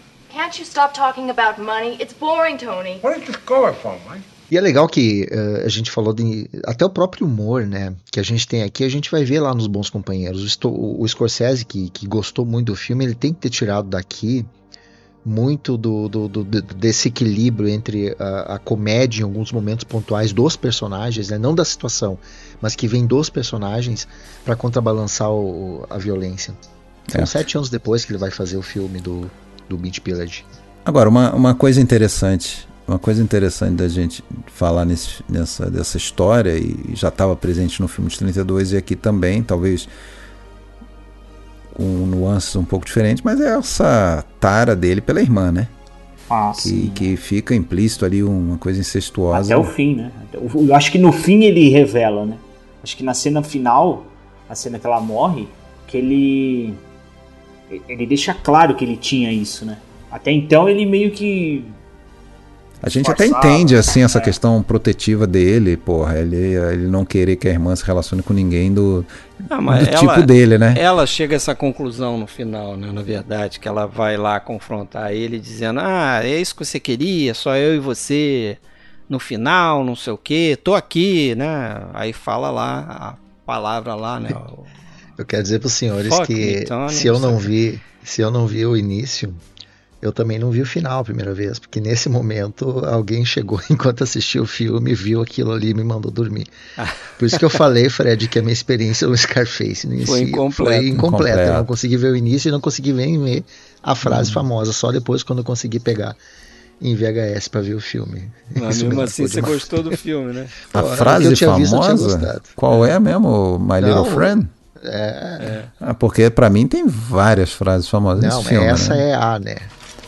You wanna play rough? Okay. Say hello to my little friend! É, essa é a mais famosa. Eu tinha isso numa camisa, tá? Meu irmão trouxe uma Ah, camisa sim, da Argentina. Sim, sim. Escrito Say Hello to My Little Friend e um desenho assim, né? Uma... Começa lá com aquele também outro improviso dele, né? Que estava estudando sotaque cubano lá e frases típicas e veio lá com o tal do Get the Yale, Titi. É, Titi, get the Yale. Chichi, Chichi, get the Yale. E várias outras, né? E porra, tem coisas que aí é aquilo que você falou também, né, Fred? Você vendo hoje a atuação dele exagerada, você acha engraçado quando ele vem com Sosa, ou quando ele vem com All I Have in This World.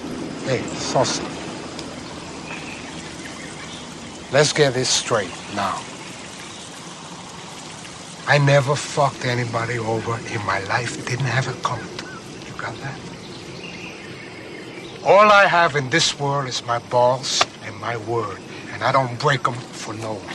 Do you understand? Parece estar com um ovo na boca. Mas é, é um, é, você já acha que aquilo ali é quase um toque cômico até no, no, no, no jeito dele falar, né? Mas, porra, marca, né?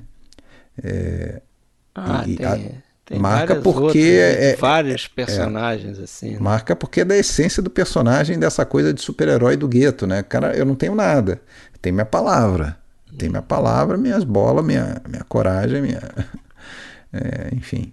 Tu- tudo no filme é marcante, né? É, Uhum. As atuações, a, a- a música, o figurino, as frases, tudo é icônico, né? Falando em frase, é uma frase que eu vi agora, que eu não tinha percebido a primeira vez, obviamente, mas quando a gente revê o primeiro diálogo dele com o Frank, e o Frank diz a famosa frase dos duas, das duas dicas, né? A, Aham. primeira, a segunda é de nunca consumir, mas a primeira é, é a melhor de todas, né? Que ele diz, nunca subestime a ambição. Lesson number one. Don't underestimate the other guy's greed. Lesson number two don't get high on your own supply. E aquilo ali é a própria causa da, da, da queda dele, do Frank, né? Que ele não vê o que tá na frente dele. E mais adiante ele diz pro, pro, pro, aquilo pro, ali, pro né? Omar, ele olha pro, pro Tony lá na, na boate, lá, ele, um cara desse ele é capaz de fazer tudo por você. É, tem uma frase dele marcante que eu acho interessante, que ele fala assim, que tá na linha disso aí que você falou. O que, que eu falei pra você, Tony? Os caras nesse mundo que querem tudo, chicas, champagne, flash. Remember, I told you when you started the guys who last in this business the guys who fly straight, low key, quiet. And the guys who want it all chicas, champagne, flash. They don't last. Os caras que querem as mulheres, querem as drogas, querem as bebidas e querem, porra, exibir, né? Querem ostentar, é os caras que não duram nesse meio, né? E realmente, se for ver o, o Tony, ele é um cara. O checklist, dizer, né? É, meio low profile ali dentro daquela situação, né? Tanto é que quando o. Não o Tony, né? O Frank. Quando o, o Tony começa a se envolver com os bolivianos, né? Que não são nem os colombianos, né? Isso aqui é curioso, ele não escolhe o cartel É? de Me- Medellín para fazer uma referência, né? Que era o que seria certo na época. Ele vai para os bolivianos. Mas aí o- o, Frank dá um passo atrás, né? Ele fica, porra, como é que tu fecha um, um negócio de 8 milhões de dólares sem me consultar e com esse cara que é uma víbora, né? Quer dizer, ele quer ficar mais low profile. Não... Eu acho bem legal essa cena que eles estão lá negociando e aí o, o F. Murray Abraham fica puto com ele, né? Que ele tá atropelando e falando por cima e querendo negociar em cima dele e, ele, e eles discutem ali. É um É. grande ator também. né? Ali, é o- pra mim, aquelas, aquela cena ali é meio que o momento Michael Corleone dele no Poderoso Chefão, né? Que ele tá sentado naquela cadeira e ele tá dizendo como é que ele vai fazer pra matar o policial que é corrupto, né? Matar o Sterling Hayden, né? Naquele restaurante, não sei o que. É que ele tá tomando o controle, né? Ele tá assumindo a posição ali de protagonista, né? Naquele universo ali, né? Tu vê que dali ele vai crescer, que ele vai ser o, o braço direito do, É. do Sosa no- nos Estados Unidos, né? A questão da, da produção, né? É, isso aí é, é fato sabido, né? Mas o filme deveria ter sido feito realmente em Miami, acabou não podendo ser filmado em Miami por causa de protestos, principalmente da comunidade é, de imigrantes cubanos, que, que, que achou ali que o, que aquilo ali ia queimar o filme deles, né? A maneira como eram mostrados a comunidade cubana e até por conta disso o filme tem aquele disclaimer, né? No final, né? De que, de que aquilo ali não, não representa a, maior, a maioria da, dos cubanos de Miami, são pessoas A trabalhadoras. ironia é que o único, né? a única cubana de bom grado que aparece ali é a mãe dele, né? A mãe Essa dele, é a né? ironia do Que aliás, aliás E é um são- papel mínimo, É. né? Também. Aliás, assim, né, as três pessoas principais ali, os três personagens importantes do filme que sobrevivem, são pessoas que em algum momento viraram as costas pro, ou se, se colocaram eh, o- o- de maneira oposta ao, ao, ao Tony, né? Que é a mãe. A Elvira, que larga ele, né? E simplesmente a gente não vê mais a personagem da, da Michelle Pfeiffer no filme. E o Sosa, né? Obviamente, por razões óbvias, né? Isso é um, é um diferencial pro filme do Howard Hawks, né? Porque no filme do Howard Hawks, o Scarface ele morre nas mãos da polícia, né? Então ali o crime não compensa, vamos dizer assim, né? Aqui nesse filme você tem a história trágica de um cara que não. Talvez o crime compensaria pra ele se ele tivesse se mantido mais low profile lá, como, como, se como ele tivesse uma o- visão mais empresarial, porque além de Frank, tudo, né? Porque além de você- tudo ele era um assim- cara extremamente desorganizado, né? Sim, e você vê o Sosa. O Sosa. hum, Qual o fim que vai levar o Sosa na. o- Pelo menos dentro do filme ali, parece que o filme. O, o coisa. Se bem que ele vai se enrolar lá porque o cara deu um depoimento, né? Vai dar alguma É, treta é lá pro verdade, Sosa, é mas. verdade. Ou não, né? Porque aí Ou esse não, cara né? tem capacidade de comprar quem ele quer, pelo menos isso fica intuído. Agora, o fato é que ele, é, o, o- Tony, a partir do momento em que ele ainda mata o, vamos dizer, o braço direito dele, o próprio amigo, né, o, o Manny, ele não sabe nem como é que ele faz pra ter a segurança ali na casa dele, né? Não sabe nem que botão apertar ali. pra- É, ele bota, completamente bota aquela perdido. quantidade de câmeras lá e quando os os caras cara estão invadindo passando a casa, eles estão naquele pra cá. É. momento lá de, de luto, né? Porque, pô, acabou de matar o Manny, não sei o quê. O cara tá lá enfiado com a cara na cocaína e os malucos entrando na casa dele. Aquilo vai dando uma, aquilo vai dando uma angústia, né? Não, ali ele já, ali ele É. já, se, já começou a se suicidar, né? Ele sabe Já que ele vai aceitou. morrer, É. ele aceitou, ele só, o único objetivo dele é levar o máximo de, de gente com ele ali, né? E ele consegue bastante até daqueles, daqueles cockroaches, them now. Uma hora dá a impressão de que ele vai conseguir, né? Porque ele sai matando todo mundo ali e quem entra vai morrendo e. Uma coisa de louco, né? É, e o cara vai sorrateiramente, né? Como o, o Frank já tinha avisado a gente também, tinha avisado a ele, né? Falando, ó, esse cara é uma víbora. Você vai dar as costas pra ele, tu vai se ferrar. E realmente o cara vem por trás, né? O, o- o emissário do Sosa vem por trás. Hum, Ali porque ele escalou, né, pela janela É, e tal, né? daqui- aí parece que essa escalada é, é a que o Spielberg filma, né? Ele faz alguns planos ali dentro É, daquela sequência. ele brinca final. de. Ele brinca de. Não é nem segunda unidade, porque o De Palma tava ali, mas o De Palma meio que deixa ele brincar um pouco ali na, É. quando ele visitava o set. Fazendo a visita no set. né? E aí tem aquele final, para usar o termo que a gente tanto usou essa noite, apoteótico, né? Que é o tiro final e o cara caindo naquela, naquela piscininha ali, naquela fonte dele, onde tá o The World is Yours, aquela ironia visual ali, né?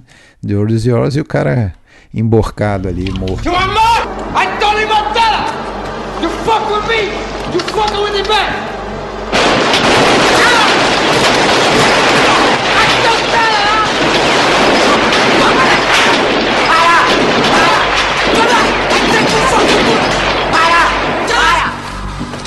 Take your fucking bullet! You think with bullet? Take your fucking bullet! Get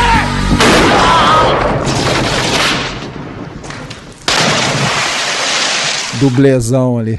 Desce o assassino pelas escadas e a primeira coisa que aparece na tela é O uma disclaimer. homenagem ao Ah, homenagem. Howard Hawks e o Ben Hatch, né, os Ah, roteiristas sim, do verdade. filme original lá. Verdade. É. Grande lembrança. E o Scarface 2, 3, não teve Não, sequência? Vai não ter? teve, teve só videogame, né? Então, isso que eu ia comentar, né? Como esse filme é influente na cultura pop, né? Depois, Sim. é, não só videogame, né? GTA, Vice City, é, mas eu acho que principalmente na televisão, né? Saddam Muitas séries. muitas séries assim foram feitas assim, eu acho que muito por É, conta desse filme. Sopranos, né? Uma Sopranos, série que próprio Breaking Bad também. Tem Também. até dois atores do filme em Breaking Bad, né? Vocês sabem da história do Saddam Hussein, né? Sim, Não. sim. Que adora esse- adorava esse É. filme, Saddam Hussein, a ponto de. Tinha uma empresa lá que, que era com a finalidade de lavagem de dinheiro que era Montana Management.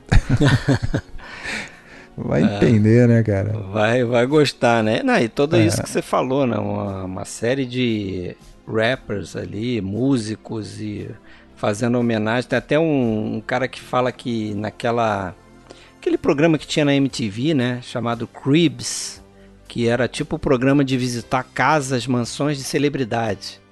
Aí uma pessoa num, num extra desse do, do Blu-ray fala que é, todo, praticamente todas as celebridades que eram entrevistadas nesse programa que você via, que eram músicos, que não sei o quê, populares, né, ali da época, os caras tinham um pôster ou tinham uma estátua do Al Pacino, no Sim, herói do né? gueto. Era o super herói do gueto.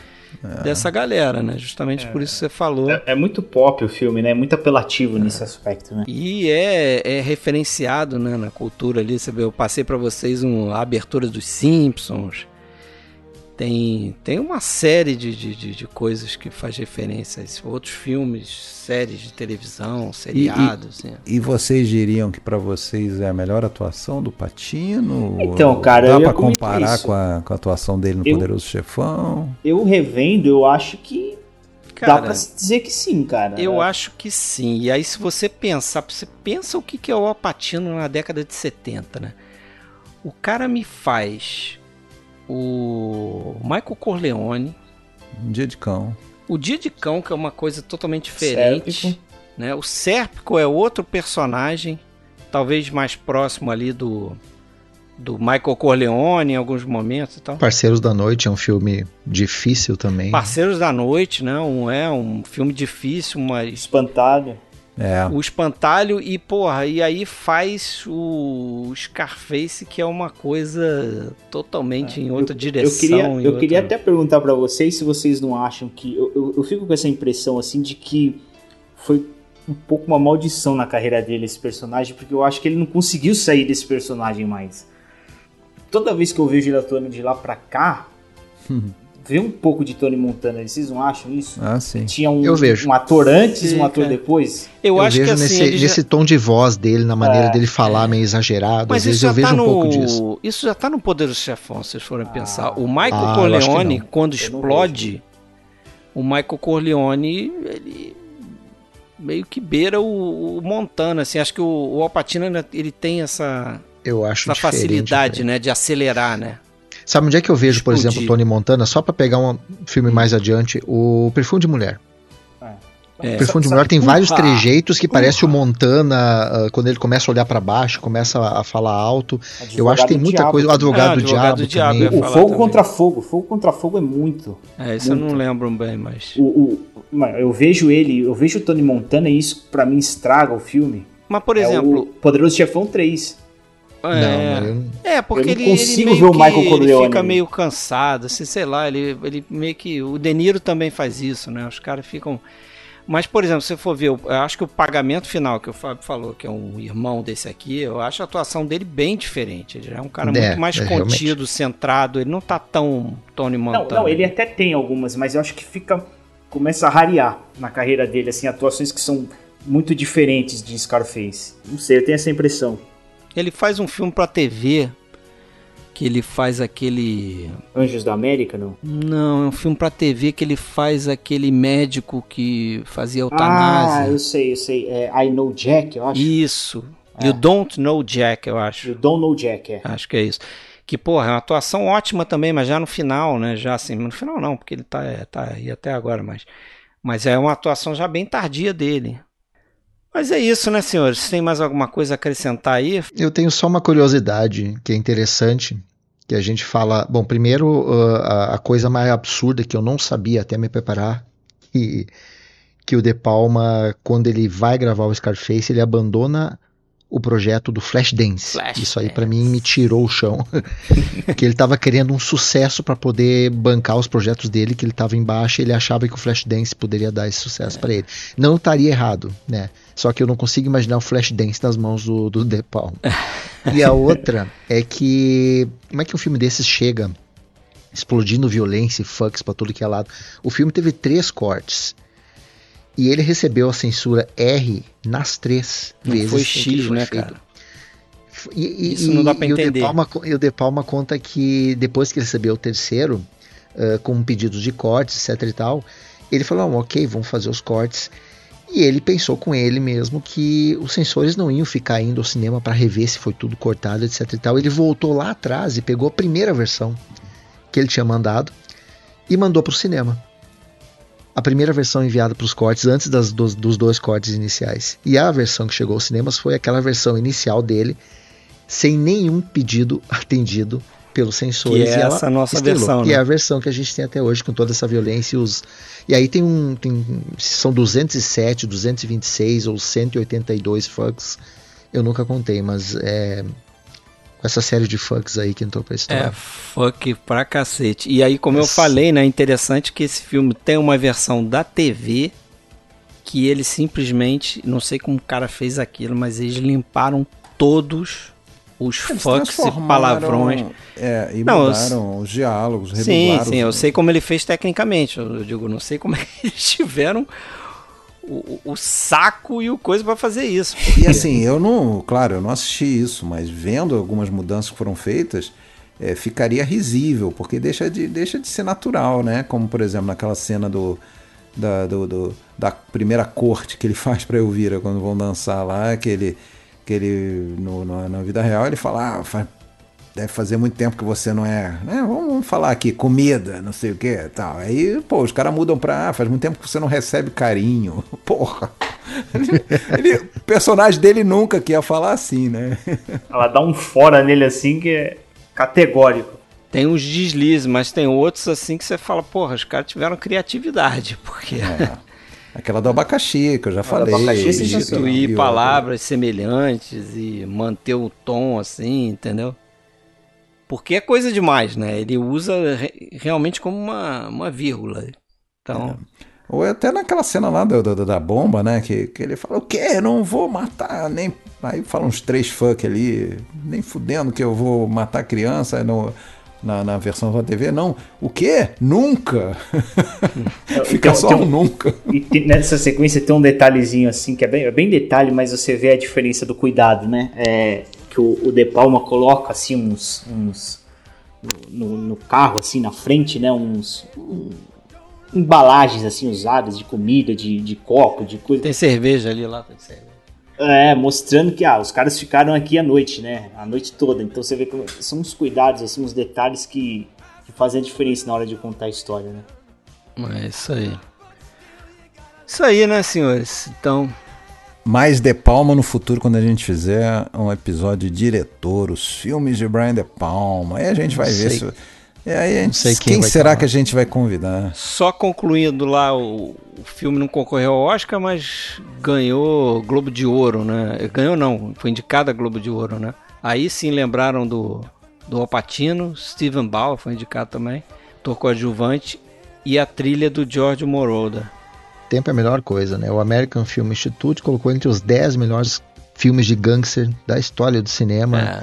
Tá entre os várias frases entre as 100 maiores frases do cinema e eu quando saiu essa edição de aniversário que eu falei pra vocês, de 20 anos, as vendas antecipadas, as encomendas antecipadas chegaram a mais de 2 milhões de cópias, maior que qualquer título na história do estúdio até então. É, isso aí.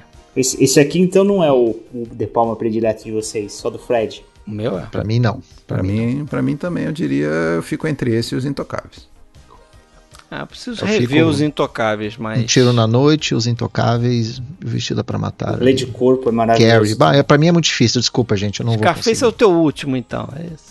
Não, não é o último. Não fala assim que ele tem coisa muito ruim ali. né? Muito ruim. O Scarface eu coloco ali eh, no top 10, vamos dizer assim.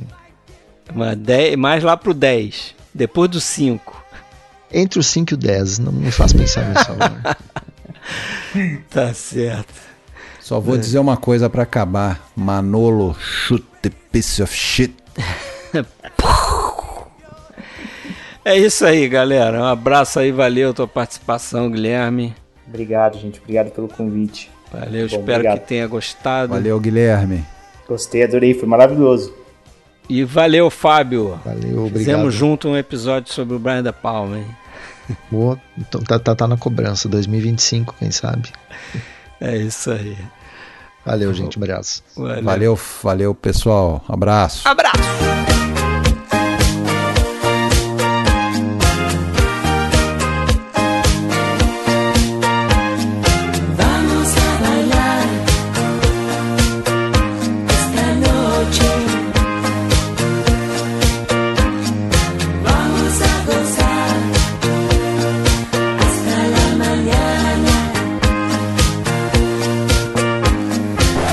Didi Riva, que faleceu ontem. Pois é. É, bah, não sabia.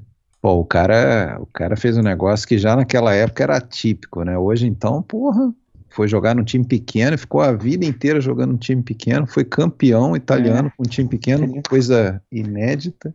Não se seduziu do, pelos Milan da vida. Eu achei incrível que ele é o maior artilheiro da, da seleção da Itália até hoje e só com 35 gols, né? É, do jeito que a seleção italiana tá na merda há anos, vai, Cara, vai eu achei ficar... tão pouco o número de gols. Ah, mas a Itália nunca foi muito famosa por É. meter muito gol, né? É. O negócio era mais lá atrás. Vamos lá. Mas vamos lá, começar o podcast Jogos Clássicos. Hoje falando de Grêmio Hamburgo. Que que Convidamos aqui um grande gremista, o senhor Fábio Rockenbach. Renato Mene Gaúcho.